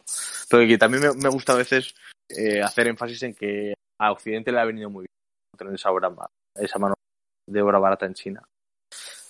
Y, y la verdad es que poco más medir. Ahora yo creo que esto es una de las cosas de las que no tengo ni idea, la verdad, más allá de lo que os he dicho. Comentaba con un eh, amigo que él, él es republicano eh, y vive, vive en Chicago y, y, es uno de estos republicanos que, que, que, votaron por Trump con un poquito de bilis en la boca. En plan, bueno, pues yo es que es que, es Mal que menor, votar. ¿no? Porque, sí, exacto, pues eh, no me gusta el personaje, pero bueno, es que pues es, es lo que es lo que creo y, y lo voto y, y, lo que me decía es que eh, que no nos engañemos, que el Partido Republicano está muy uniformemente eh, digamos, eh, orientado contra China, que, que, verdaderamente la sensación que él tiene es que utilizan a Trump como una especie de monigote con el que azuzan hacia China, que verdaderamente mm. la postura que Trump anuncia de cara al mundo es incluso más moderada que la media del Partido Republicano. Entonces, si hubiera tal vez otro candidato, la postura no cambiaría demasiado. Es una cosa curiosa, pero a mí me parece que esa, esa digamos, esa tendencia difícilmente, estoy de acuerdo con vosotros dos, difícilmente va a cambiar. En cuanto a Biden, bueno, yo no sé qué pasará en noviembre, igual que, igual que nadie, ninguno de nosotros, pero la estrategia que a mí me da la sensación de que está adoptando es la del silencio. Cuando, yo creo que políticamente cuando piensas que tu, eh, que tu enemigo eh, se está equivocando o que, o que simplemente por su propia exposición decae en intención de voto, lo único que tienes que hacer es meterte en tu casa, poner la tele y esperar. No se le oyen muchas declaraciones, no se le, no se le escucha, bueno, tampoco es que, que, que parezca un tío súper brillante. Pero, pero da la sensación que le está dejando un poco eh, pegarse la castaña a Trump, bueno, con estas declaraciones últimamente que, que cada vez que abre la boca sube el pan. Y, y, y, veremos qué pasa de aquí a noviembre, ¿no? Yo también tengo mucha curiosidad. Yo pensaba que, que Sanders iba a dar un poco más de guerra, porque sí que me daba la sensación que hubiera tenido bastante apoyo pero dejó la campaña de un día para otro. Yo tampoco es que sea muy capaz de explicarlo. Eh, pero tengo mucha, mucha curiosidad eh, por ver qué va a suceder en, en, noviembre. Vamos a ver. Y tú lo has dicho muchas veces, Álvaro, que eh, también mucha gente en Estados Unidos vota según le haya ido la cartera, según lo que haga la renta variable. Igual si consigue mantener niveles, ¿verdad? Pues a lo mejor tiene más apoyo. Y si el Standard Poor's llega a noviembre en una segunda oleada eh, digamos otra vez en mínimos tal, igual le cuesta algo más. Lo que abre un poco, para mí, la, gran pregunta, y ya vamos también un poco pensando en finalizar, es, eh, bueno, todo el mundo más o menos, yo creo que el consenso es que llegará una segunda oleada en otoño o en invierno, a finales de este año, depende a quién preguntes, tampoco es que la gente tenga demasiada idea, eh, me refiero que, bueno, pues estimaciones pues todo el mundo puede hacer. ¿Vosotros cuál pensáis que sería el impacto si empiezan a repuntar las tasas de contagio. Porque ahora mismo lo que sabemos es que los bancos centrales, tanto el Banco Central Europeo como la Fed, te han dicho que van a hacer todo lo posible. Entonces, si viene un rebrote, pues repetirán sus palabras. O sea, digamos que esa base ya la tienes. Otra cosa es que te quieras creer que verdaderamente pueden salvar a la economía. Pero ¿cómo pensáis que reaccionarían los mercados si entramos ahora en verano, parece que la cosa se tranquiliza. Se tranquiliza, hablamos de países desarrollados, no hablamos de países emergentes que tal vez estén ahora experimentando todavía su primera oleada. Pero eh, tal vez eh, empezando por ti, Sergio, no sé, o, si le apetece también a Álvaro, pero eh, ¿cómo verías tú que reaccionarían los mercados si empezara a haber más casos? bueno, esta semana hemos conocido que en Estados Unidos ha pasado las 100.000 víctimas y bueno, pues teniendo soporte financiero, yo creo que los mercados pues tampoco han reaccionado negativamente, ¿no? ¿Tú cómo ves esto? Yo, yo creo que, que, que, puede haber, digamos, otro, que volvemos a, podemos volver a mirar a los mínimos que se marcaron en marzo, si me preguntas en cuanto, aunque la renta variable al bar tiene más, eh, digamos que es más su área, pero yo creo que, que lo podemos ver. Ahora bien, otra de las eh, preguntas eh, que, yo me hago es, ¿los gobiernos van a volver a adoptar medidas, eh, digamos, tan restrictivas en cuanto al movimiento de las personas y, demás? O, vamos a intentar eh, seguir un poco lo que ha hecho Suecia o como aquí lo llaman también, ¿no? El lockdown inteligente en Holanda, eh, para tratar de evitar una pérdida masiva de empleos, más de los que ya se han perdido y todo lo demás. A mí me da la sensación que, por ejemplo, Estados Unidos mm, lo va a evitar, a no ser que vean sus, sus eh, emergencias en los hospitales completamente desbordadas. Creo que una vez que dan ah, el paso de, abrir la economía, van a intentar seguir adelante con ello. Y a no ser que, que digamos, por temas médicos y de desbordamiento absoluto, no creo que vayan a, cerrar. Entonces, es interesante también ver cómo los mercados van a reaccionar a eso, ¿no? Eh, porque, claro, eh, tendría un impacto otra vez en los, Ahora, eh, como hablábamos al principio, el mercado descuenta que como la Fed está inyectando dinero y vamos a comprar todo, pues bueno, eh, al final esto es un shock de un trimestre, dos trimestres, eh, un año como mucho, pero digamos que mis, mis cash flows en el futuro pues van a seguir estando ahí, como decía Alvar, de los negocios que consigan sobrevivir. Ahora, si nos viene una segunda oleada, vuelve a ser un shock importante. Entonces, yo sí creo que puede haber un, estoy casi convencido que va a haber un repunte de casos, porque solo hay que ver también cómo las personas reaccionan cuando se, han suavizado las medidas. Se ven casos en todos los sitios. ¿eh? Los he visto en España, los he visto en Estados Unidos, aquí en Holanda, las playas llenas de gente, los parques. no soy eh, epidemólogo, pero vamos, tampoco creo que haya que ser muy inteligente para ver que si de manera exponencial eh, cuando, cuando no había estas restricciones, lo va a volver a hacer cuando se vuelvan a abrir. El tema es si hemos conseguido bajar la curva lo suficiente y si hemos aprendido un poco y vamos a ser lo suficientemente cuidadosos como para, aunque haya un repunte, como por ejemplo indican los datos en Alemania, que ya ha empezado un poco ahí, en Dinamarca, que ya se han abierto los colegios, ha habido un repunte, pero digamos se sigue manteniendo bajo, bajo control.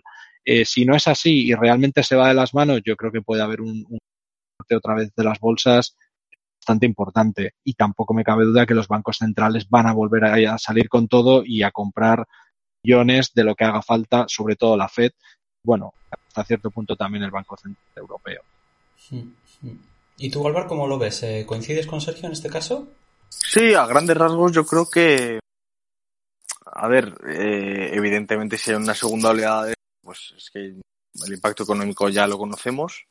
Eh, yo lo que sí que creo que habría distintos factores a tener en cuenta. En primer lugar, sería, y yo creo que uno de vosotros lo habéis comentado, eh, si volviéramos, si tuviéramos una segunda oleada, eh, ¿volveríamos a adoptar unas medidas de confinamiento tan estricto como las actuales?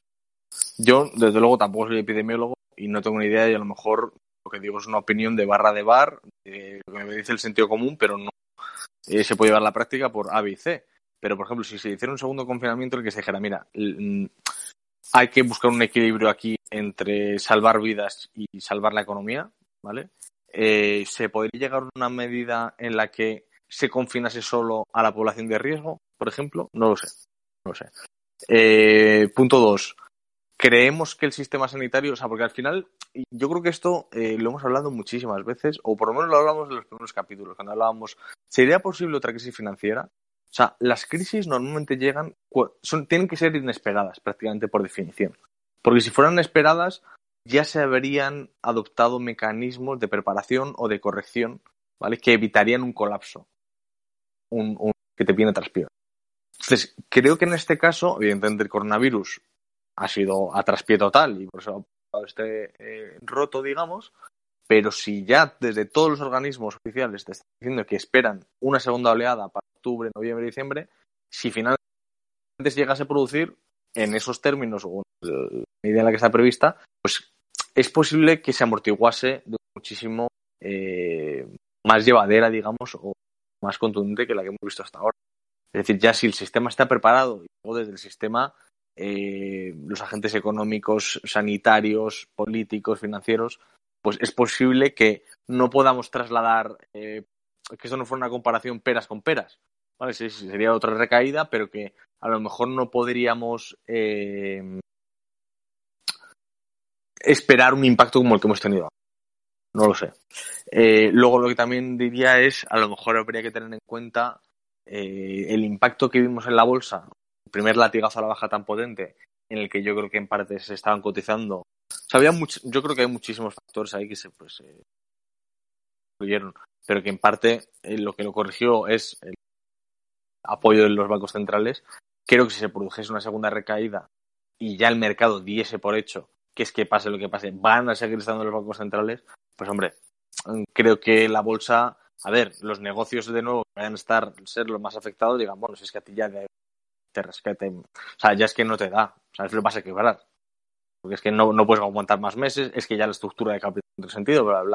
Pero otros negocios, imagínate, una segunda oleada que todavía acelere más la digitalización, pues a lo mejor hasta los índices americanos no les viene mal. No lo sé. No lo sé.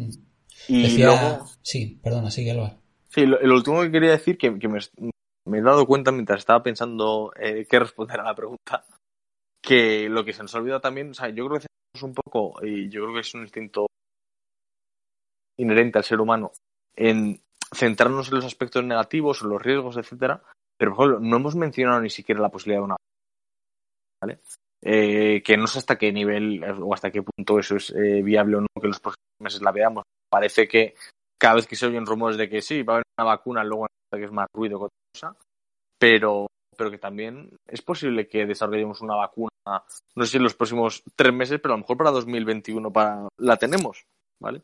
Entonces todo esto también, eh, bueno, pues, pues yo creo que también puede tener un impacto si de repente la vacuna llega antes de lo esperado o llega, pues, pues que también, o sea, que estamos siempre, eh, y que tiene todo el sentido, preocupándonos del downside, digamos, pero que también puede haber factores eh, que le den la vuelta a la tortilla, pero para, para bien. Y bueno, que, que, creo que es interesante también a cosas más esperanzadoras que de lo que hablamos todo. Totalmente, ¿eh? ¿eh? Creo que había leído esta mañana que hay más o menos a nivel global 100 vacunas eh, siendo ahora mismo comprobadas y probadas eh, ese, ese cisne verde, por así decirlo, eh, está ahí, ¿verdad? Tanto una posibilidad de un tratamiento, aunque ya conocimos esta semana que la, la hidroxicloroquina no parece funcionar como se esperaba. Que Trump se la está tomando, por cierto, de forma eh, profiláctica. Sí, bueno. ¿Qué te puedo decir? Creo que los que más. lo toma, lo, lo moja en, en lejía y y eso y los rayos suba, en fin. Eh, a, mí a mí me preocupa un poco. Yo espero que no creemos un problema intentando solucionar otro. Las vacunas normalmente llevan años de pruebas, años de testeo. Yo espero que si aceleran lo hagan con, con, el conocimiento debido, porque me da un poco de respeto eso, la verdad. No sé si vas a decir algo, Sergio. ¿Te he cortado? No, tranquilo. Lo único que iba a decir en, cuanto a las, digamos, eh, mirar el, lado más esperanzador que decía eh, Alvar, eh, lo cual yo no tiendo a hacerlo mucho, pero leía, leía también, digamos, hace poco sobre el sentimiento del mercado, ¿no? Y ponía como el inversor más profesional, si tú, si tú ves, por ejemplo, en Twitter, si sigues cuentas de, de hedge funds, managers y gente así, el sentimiento es bastante negativo eh, o economistas, ¿no? Todos dicen que la recuperación en V no va a ser eh, no va a ser tal, sino que va a, ser más una U o una W, esos trabajos no van a volver, que entonces lo que veníamos al principio de la discusión, ¿no? que, el, que el está demasiado alto y que tiene que ver otra vez recortes. Eso es un poco por el lado profesional, da la sensación que el sentimiento es bastante negativo.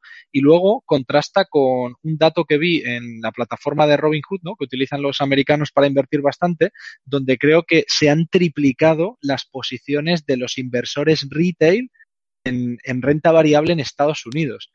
Entonces, no sé, uno podría pensar que el, que el está más informado y esa opinión es más respetable. Mm, no necesariamente, no, no, no, lo sé. En principio sí que es alguien que sabe más de mercados, pero en el mundo profesional se me da la sensación que el, que el mercado está hablaba Alvar también de la, del efecto sorpresa, ¿no? Que estas cosas te vienen cuando, de hecho, esto vino en enero, todo el mundo estaba, eh, ¿no? Digamos, súper positivo y súper metido en, eh, en, renta variable. Eh, ahora da la sensación que es lo contrario. Entonces, normalmente es el momento de comprar, ¿no? Cuando todo el mundo se está llevando las, manos a la cabeza y hay pánico, no es ahora, sino fue más en, marzo, pero sí da la sensación que todavía todos los economistas y, la gente trabajando en, mercado, el sentimiento sigue siendo muy negativo. No sé si esto, eh, Jesús, quieres comentar. Que te sí, no, no, estoy totalmente de acuerdo. Yo lo que escucho mucho a la gente decir es, mira, la situación da asco, pero el Banco Central me está salvando el final del día. Entonces, con el mismo asco, compro. Porque, claro, eh, eh, de alguna dices, bueno, sí, es eh, igual estoy comprando deuda de una compañía zombie, ok. Igual estoy metiéndome en un negocio que, pues, en condiciones de si se da otro, otro confinamiento o quiebra. Bueno, pero es que me están diciendo que no va a haber quiebras, que si las hay, las asumen, pues compro. Entonces, eh, lo que ha comentado Álvaro de que no hay alternativa, funciona. Eh, que los tipos son bajos, funciona. Que te va, eh, te va a respaldar el Banco Central, funciona. También es cierto que tendrán cierta tolerancia por caídas en determinados mercados, que dirán, bueno, pues si mañana se te cae el equity, otro, la renta variable, otro 10, 12%, 15, lo que sea, pues igual es hasta saludable. Eh, en, en, cuestiones de riesgo sistémico, en el momento en el que identifican que existe un riesgo generalizado y sistémico, ahí entran con una segunda ronda de estímulos eh, con una probabilidad muy alta. Entonces yo creo que esta serie de argumentos al mercado le gusta mucho y, pues, eh, pues, eh, pues, compran. Es que no, no, tiene, no tiene mayor historia. Sí que me gustaría introducir una nota discordante porque seamos serios, llevamos una hora de podcast. La gente o bien ha desconectado o está durmiendo o sigue fregando los cacharros, así que van a tener que escuchar esto que voy a decir. Pero en el caso del Banco Central Europeo no está tan claro que, que, tengan esa capacidad de volver a hacer lo que, lo que han hecho, porque... No será por el Tribunal Constitucional Alemán. Me alegra que me hagas esa pregunta. Ah, pues sí, nos puedes contar tu opinión. Digo, no puede ser que vayamos una hora de podcast y que nadie vaya a mencionar este tema. estaba esperando que, que acabes tu discurso para preguntar. Escucha, 100 páginas de sentencia. Bueno, pongo un poco, pongo un poco al día, más conclusiones. Pongo un poco al día de lo que ha sucedido. Básicamente, creo que fue hace un par de semanas ya, el, el, el constitucional alemán dijo que, que, lo que el Banco Central Europeo hizo de 2015 a 2019 eh, fue excederse en sus funciones. Y que si en el plazo de tres meses el Banco Central Europeo no le da una justificación, el Banco Central Alemán deja de participar en los programas de compra de deuda. Esto es súper grave. es muy grave. Lo hicieron también en 2014 con Grecia. El, constitucional alemán tiene un sentido de la, de la constitucionalidad, de, lo legal, de lo democrático, eh, bajo sus propios ojos muy elevado. Entonces, ellos si tienen que cuestionar algo, lo cuestionan y tienen una historia de hacer esto, eh, digamos, bastante dilatada. Eh, ¿Qué pasa? Que el Banco Central Europeo dice, pero bueno, ¿qué, qué me estás diciendo? Yo estoy obrando bajo el contexto de, del Tratado Común Europeo eh, y yo es que ni siquiera tengo a- un mecanismo con el que comunicarme contigo para decirte que lo que estoy haciendo está bien. Es que, es que a mí no me tienes que interpelar nada. Pero al final el Constitución alemán lo que dice es Banco Central Europeo, lo hiciste mal, te extralimitaste. Eh, gobierno alemán, lo hiciste mal por permitir todo esto.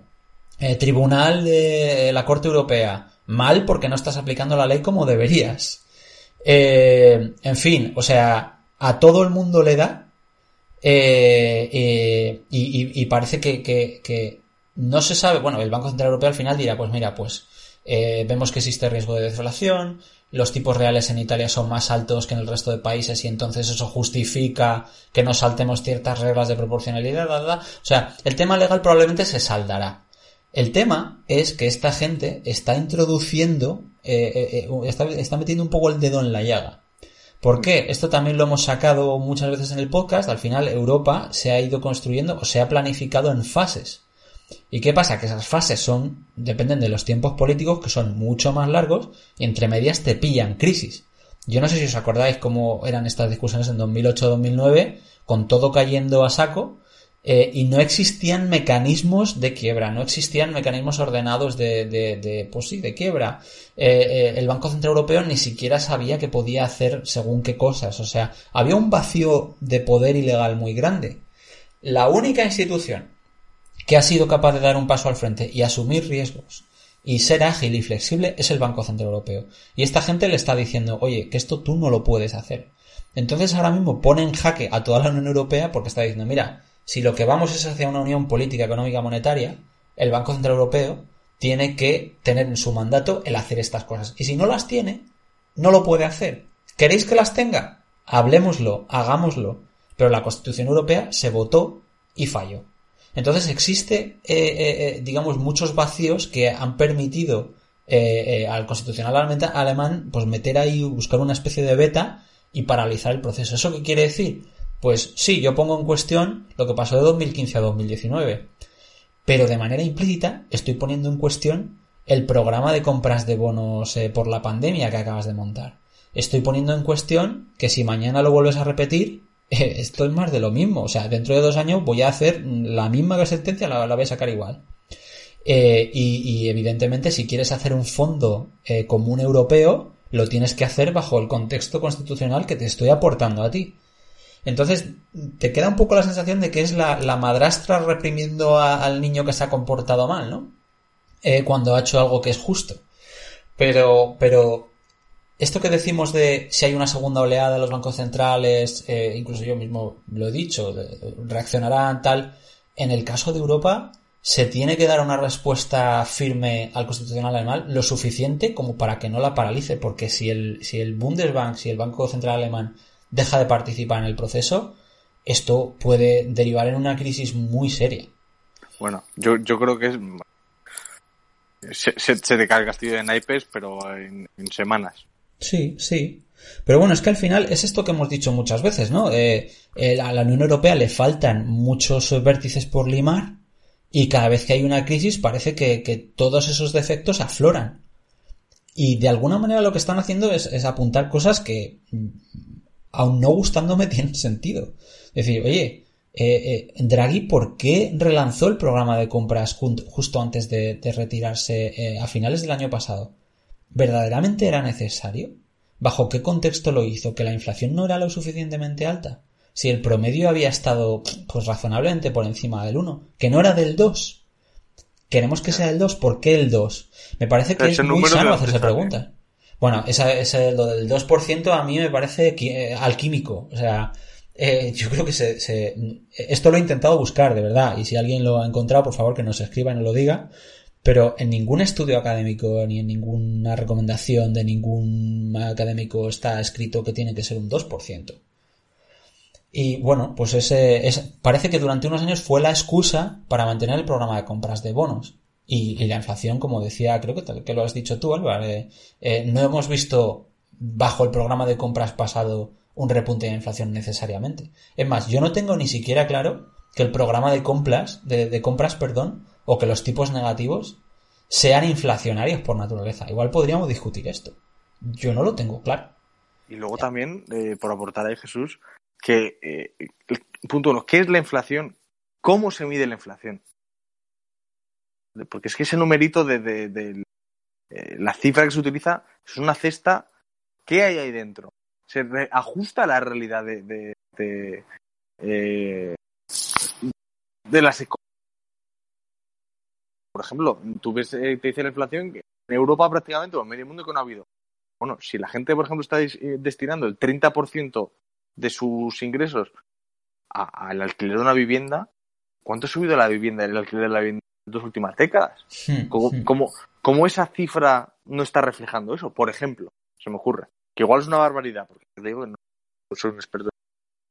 Pero que hay muchísimas cuestiones sobre eso de la inflación.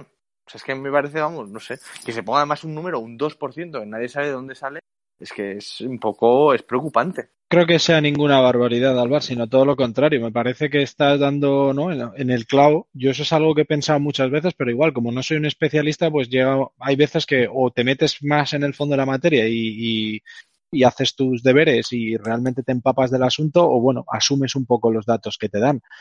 Pero yo lo que creo es que, y esto es un tema que da para mucho y que deberíamos tratar en otro, en otro podcast, eh, que es la desigualdad creciente que hay ¿no? en, el, en, el, en el mundo occidental, si se quiere decir, en Estados Unidos también. Eh, y es eh, la. Efectivamente, tiene que- a yo lo veo un poco con la, con la inflación, con la manera en la que las empresas no distribuyen sus beneficios, ¿no? Como esto acaba siempre, digamos, en los accionistas y no revierte tanto en los empleados, porque si tú me ajustas el salario con la inflación, que es un 2%, digamos, bueno, no estamos llegando ahí, como estáis comentando, que es un 1 en los últimos dos o tres años, pero yo dedico eh, un 35 o un 40% de mi salario al pago del alquiler, que está subiendo a razón del 5 o el 10%, si no más, o la compra de vivienda, da igual que sea alquiler o compra de vivienda, realmente lo que tengo es una es una pérdida de poder adquisitivo en términos reales. Y esto viene pasando de manera consistente en los últimos 20 o 25 años, si no más. Eh, entonces, ¿cómo medimos eso? Es que, o sea, yo, yo creo que, ahí has dado, has dado en el clavo y no es, eh, por mucho que ninguno de nosotros, digamos, seamos economistas exper- expertos en inflación, pero me parece, me parece un tema bastante eh, interesante, que igual estamos mirando a un, eh, a un dato eh, que tenemos que revisar directamente la manera en la que se calcula y a lo mejor sí que estamos en esos niveles que el Banco Central Europeo requiere. A ver, me vais a perdonar, pero a mí es que me parece que el problema no, no es ese. O sea, yo os reconozco que tú no puedes basar tu política monetaria en un dato tan débil estadísticamente como ese, por los problemas que habéis apuntado. Pero el problema de fondo, que es también algo que, que eh, es lo que apunta el constitucional eh, alemán y que molesta, es, tú me estás a mí vendiendo que estás haciendo todo esto por el 2% de inflación, y a mí lo que me da la sensación es que lo estás haciendo por otra cosa. Claro. Estás haciendo esto porque quieres salvar eh, a España, Italia, Portugal y Grecia y quieres mantener el chiringuito abierto, que todo es muy loable, pero esto no está dentro de tu mandato. Entonces, es que, es que incluso esa misma pregunta, mira, en enero, eh, eh, bueno, creo que fue antes, eh, Lagarde anunció, la presidenta del Banco Central Europeo anunció que este año publicarían un estudio sobre cuáles deberían ser las funciones del Banco Central Europeo. Así es como se empieza la discusión. Hicieron uno la última vez en los años 2000, cuando la introducción del euro y tal, y decir, bueno, ¿cuál es nuestro rol aquí? ¿Nosotros para qué estamos? ¿Para qué servimos? ¿Qué cosas han cambiado? ¿Tiene sentido ese 2% o no? O a lo mejor tendría que ser un 1,5%, no lo sé. Vamos a explorarlo. Ahora lo van a tener que hacer por fuerza. Y a lo mejor en vez del título ser eh, análisis estratégico del programa de tal de, de- de- del Banco Central Europeo, a lo mejor el título tiene que ser justificación de lo que hemos estado haciendo y por qué lo vamos a seguir haciendo a partir de ahora. Pero tiene, tiene muchos vértices esa, esa pregunta y, y aquí tampoco hay que castigar a esa Alemania por hacerla, pero este impasse en el que vivimos permanente de la Unión Europea, que todo está súper regulado y todo está súper burocratizado, al final nos impide avanzar. Ahora necesitamos a, a- a- también hay un vacío de liderazgo político muy grande, me parece a mí, pero para una entidad que hay que está reaccionando y que está midiendo los tiempos bien, le estamos poniendo palos en las ruedas, porque para empezar no debería tener ni ruedas. Me parece todo un poco ridículo. Pero bueno, es, es, eh, es como se está construyendo la Unión Europea, ¿no? Y, y, pues poco podemos cambiar de ello en el corto plazo. Incluso para el Fondo Común Europeo, estas discusiones que está habiendo durante estas semanas, si verdaderamente llegan a algún acuerdo, hasta que se implemente, es que igual estamos hablando de mediados de 2021. Y estamos hablando de fondos que deberían llegar a la economía real cuanto antes. Imagínate un préstamo, eh, aunque sea una garantía, eh, a una entidad que está medio que paga salarios, medios, medio que no. Es que la recuperación en V no la vas a tener ni aunque la quieras. Eh, hay que hacer las cosas de otra manera. Yo creo que esta crisis, y es una cosa que hemos eh, pensado muchas veces, y, y, a lo mejor lo estoy expresando en voz alta un pensamiento que ha estado rondando en nuestras conversaciones, parece que, que a todo el mundo le ha afectado en aquello en lo que tenía un punto de debilidad, y que luego al final no se trata de, esto tal vez más desde mi punto de vista, no se trata de estar preparado para todo. Porque mañana te cae un meteorito o mañana eh, hay un apocalipsis zombie, no, no, lo sé, por decir una tontería. Eh, pero se trata de estar preparado para estar preparado. O sea, ser capaz de ser lo suficientemente flexible. Eh, y, es que no es tan, no es tan sencillo, porque es que te, topas con burocracia en momentos en los que la burocracia tendría que estar no en segundo lugar, es que tendría que desaparecer. Pero bueno, vamos a. Luego cuando acabe el podcast, pues salimos y quemamos un, unos neumáticos en la autopista o algo. Bueno, pues con esta nota tan positiva, chicos, comprad puts. Oye, por cerrar. De, de... por cerrar el, por cerrar el pod. Eh, hay un dicho en mercado que es eh, Sell in May and Go Away. Eh, vende en mayo y vete de vacaciones. Algo así. Pensando en, bueno, olvídate que no sucede nada y te vas tranquilo de vacaciones. ¿Lo veis así o cómo veis las próximas semanas de, de mercado? A lo mejor empezando con, contigo, Álvaro. Eh, ¿qué, ¿Qué esperas tú? Pues yo no tengo ni idea, la verdad. Yo espero que fluctúe para arriba o para abajo, pero no tengo, no tengo, mucha idea de qué va a pasar, la verdad. No, pues me imagino que seguirá moviéndose un poco eh, de forma bastante violenta al hilo de, de, de titulares, ¿no? Rumores de vacuna, las cinco. Eh, una recaída en Alemania, contagio, no sé, tal, pues los cinco. No sé, sí. no sé. La verdad es que no tengo ni idea. Hombre, yo me imagino que si, digamos, las medidas de, de desescalada de este desconfinamiento, que por cierto, desescalada es una palabra que no existe en castellano, la estamos utilizando todos últimamente, pero oh. parece que no, no la contempla la RAE. Eh, pero podemos seguir desescalando, ¿verdad? Pero desescalemos, desescalemos. Eh, bueno, pues que si todo esto va eh, abriéndose, se ve que no hay recaídas inmediatas, etcétera, yo creo que ese efecto de titulares positivos, yo creo que la, al final nunca las noticias están descontadas al 100%, ¿vale? Eh, entonces yo creo que en este sentido debería, por lo menos, sobre todo en Europa, a lo mejor yo creo que en América se han anticipado un poquito más, pero en Europa yo creo que, necesitamos mucho más, pues por lo que hemos dicho, porque es que yo creo que en Europa están cotizando muchísimas cosas más allá de, qué va a hacer la Fed o qué no. Es que aquí, bueno, pues tenemos unos problemas mucho más estructurales. Entonces yo creo que todo lo que sea eh, algo positivo en, digo, en el news flow, pues, pues tendrá que repercutir positivamente. Pero ya te digo, pues si mañana sale que ha habido una recaída en no sé dónde o qué tal qué cual, pues tu caída del 5 no te la quita nadie. ¿Y tú, Sergio, cómo lo ves las próximas semanas de mercado? Bueno, yo creo que el, el dicho este de sell May and go away, eh, este año no voy a decir no aplica, pero pasa a un segundo plano, ¿no?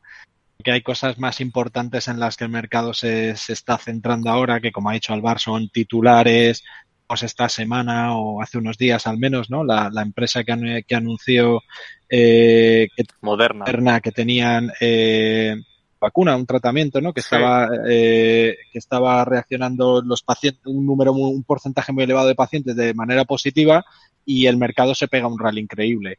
Y después, digamos, dos días después, pues digerimos la noticia y digamos que el futuro todavía eh, es igual que lo ve, igual que lo veíamos hacía dos días, entonces igual no estamos tan positivos y, y volvemos a, ¿no? Y hay un recorte de, de lo mismo que, que, que, es, que el rally que nos pegamos yo creo que en eso estoy con Alvar, creo que se va a mover mucho por titulares, eh, por conectarlo un poco más con el mercado que yo sigo eh, de cerca, que como sabéis es el de divisa, eh, hay una fecha importante que es el finales de junio para el Brexit. Ya nos hemos olvidado todos de Brexit porque tenemos otros temas ¿no? encima de la mesa, que es el virus. Eh, creo que el sentimiento un poco en, en, la libra ha cambiado bastante. Yo, bueno, yo la verdad es que eh, si comparto mi opinión, eh, nunca lo he visto de manera muy positiva de, el tema del, de la libra. Y es porque creo que el mercado a primeros de año empezó a descontar que ya el Brexit iba a ser bueno, con acuerdo, que no, que no se iban a ir, digamos, sin, sin, sin el acuerdo, que era lo que el mercado veía de manera muy negativa, y entonces eh, la Libra lo tomó de manera muy positiva, y yo siempre he sido un poco es, escéptico. Eh, y ahora que estaba empezando a creerme un poco antes de que viniera el virus, que, que, a lo mejor realmente era así y que el mercado ya había descontado toda la negatividad en la libra, pues al final resulta que no, que eh, Boris Johnson sigue siendo bastante eh, en ese sentido, que no, bueno, se puede ir de la mesa, de las dejar las conversaciones y no le da mucho miedo. Entonces yo creo que esa fecha eh, va a traer bastante volatilidad al mercado de divisa en la libra y por conectarlo un poco con lo que sigo y por lo demás pues lo que hemos venido hablando. Creo que, bueno habrá bastante volatilidad en los próximos meses y dependerá mucho de cómo evolucionan una segunda ola eh, en caso de que venga y cómo los gobiernos eh, abordan el problema entonces yo diría que lo que se va a ver es volatilidad. ¿Hacia qué lado? Pues ahí estoy con Alvar, creo que es difícil de predecir. En Estados Unidos creo que sí que está sobrevalorado, al menos el Standard Poor's, en mi opinión. Y en Europa creo que las cosas están un poco más eh, vuelo, con lo cual el onside sería menor. Me tengo que mojar. Fenomenal, pues muchas gracias por vuestra visión. Yo la verdad es que no tengo una digamos, una, una, un convencimiento fuerte de que puede suceder en los próximos días, pero estoy con vosotros dos que eh, cualquier titular te cambia un poco la, perspectiva. A mí lo que más me preocupa desde el punto de vista de la renta fija es pues la cantidad de emisiones que va a haber. Y pues vas viendo que, que, que los inversores son muy escépticos a la hora de participar. Eso se traduce en primas más altas, que al final lo que quiere decir pues es que los, los eh, pagadores de impuestos, los ciudadanos, pues acaban pagando también más eh, por financiar esta deuda. Entonces, bueno, eso me tiene un poco más preocupado y yo creo que en la segunda mitad del año podemos ver algo de ruido de esto, porque hay muchos países, yo creo que sobre todo los países del sur, se están jugando la carta de que efectivamente se llegue a un acuerdo en cuanto al fondo europeo. Y si eso no llega, a lo mejor pues te ves en la situación de que en el segundo semestre del año pues tienes que emitir más deuda de la que deberías haber emitido o tienes que plantearte las cosas de otra manera y a lo mejor al mercado no le gusta tanto.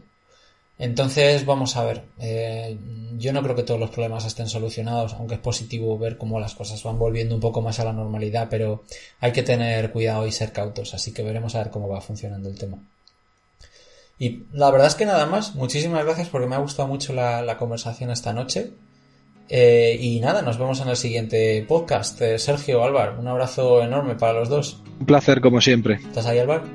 Pues esto se me está cortando un poco. Yo soy a medias, no sé si me oís. pero bueno, que un placer estar con vosotros. Que bueno, que os pongáis cortos de puts, que yo creo que os va a ir muy bien a todos. y que bueno, nada, un placer.